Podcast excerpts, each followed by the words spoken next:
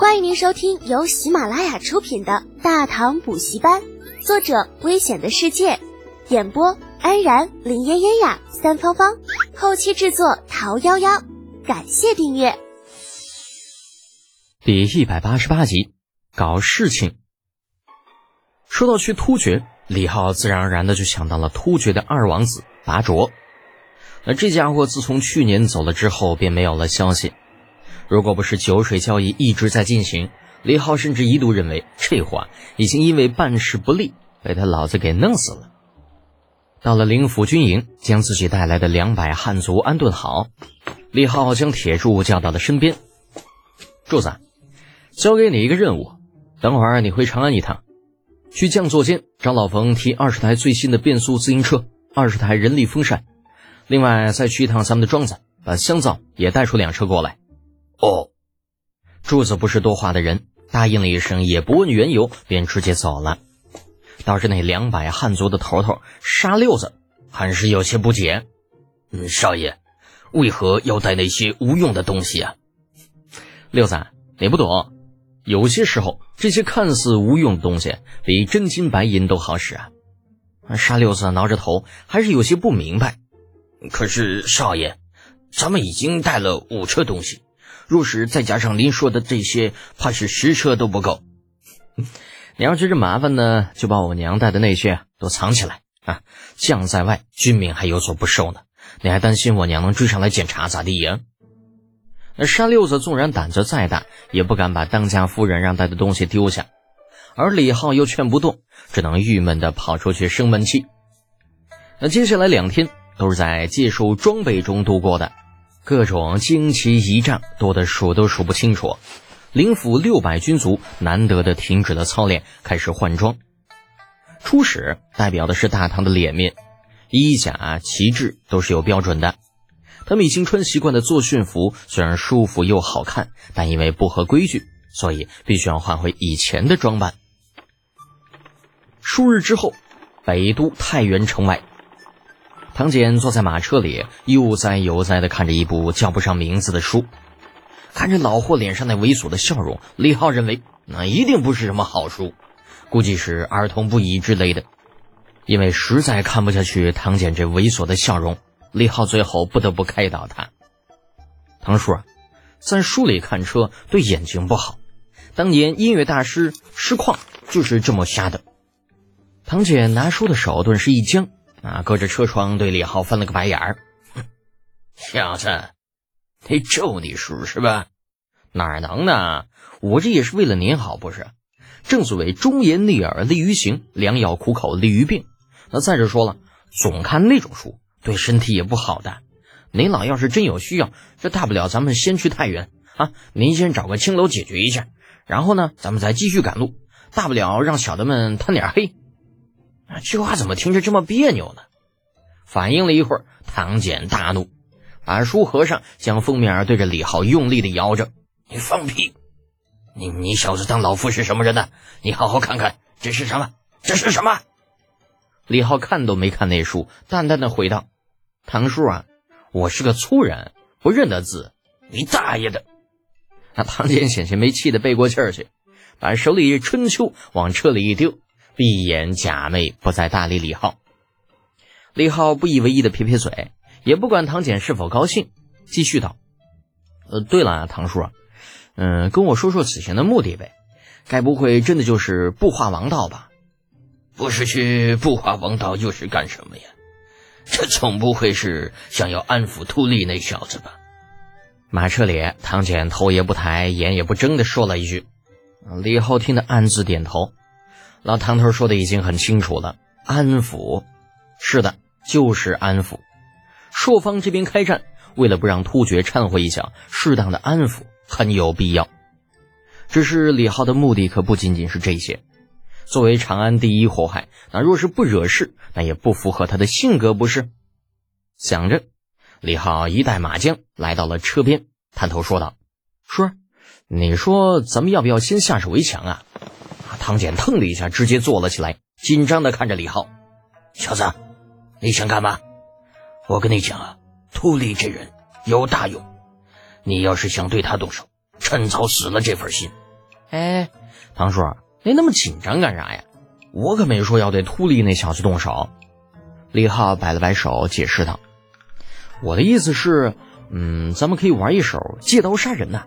先老柴叔一步把朔方拿下来，到时候让他们干瞪眼，那多有意思啊！”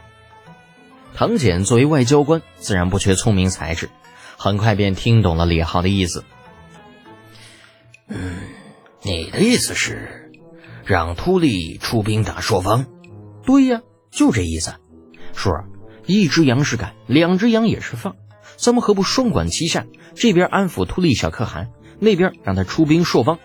反正他的牙帐距离朔方很近，只要下手快，完全可以一鼓而下。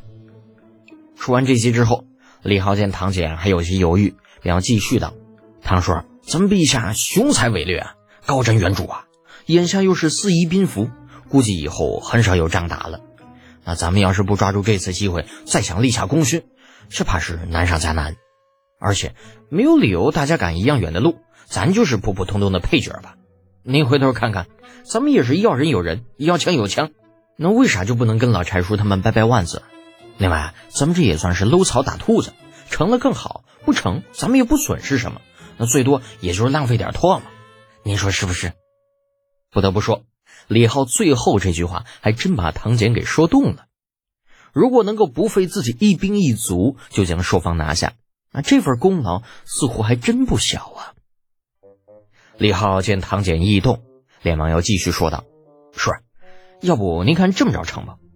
到了秃利那儿，您负责安抚工作，我来负责蛊惑他出兵。要是成了，那功劳啊，您拿大头，您看如何？”“嗯，好，那就按你说的办。”唐简的目光一下变得坚定起来。不过，你小子给老子悠着点，千万别把自己给搭进去。另外，你要保证能够从秃利手中把朔方给拿回来。若是要不回来，老夫可不替你背这个锅呀！哼，唐叔放心，若是这点把握都没有，我也不会跟您提这事儿的。跟唐简沟通好之后，李浩一连消失了好几天，除了有限几人之外，没有人知道他在忙些什么。又过了数日，官道两旁日渐荒凉，再行已至突厥边境。不过说是边境，那其实也就是一座小城，里面驻扎着唐军一旅人马，人数大概两百左右。至于突厥一侧，除了草什么都没有。众人在小城当中休整了两日，大队人马便一头扎进了茫茫草原，路也变得难走起来。突厥人居无定所。随水草丰沛之地而迁徙，啊，因为这种习惯，使得他们对于边境并不看重。也正是因为如此，除了有数的几个大部落之外，想在草原上找人，简直是难上加难。这一天，使团正艰难地跋涉于泥泞的草原之上，远处突然传来急骤的马蹄声，抬眼看去，好似天边飘来了一片乌云。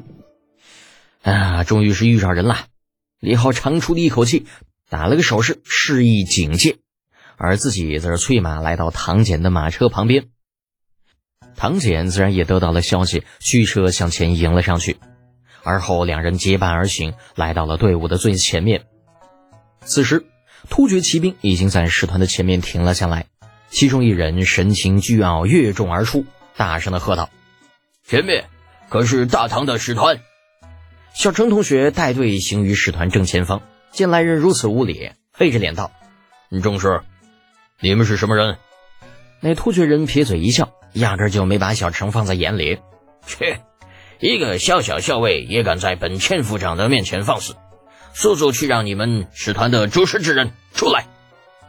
虽然突厥千夫长的确比大唐的校尉高上那么一级，可是程楚墨这好歹也是长安城里边数得着的顽主，啥时候受过这样的脾气啊？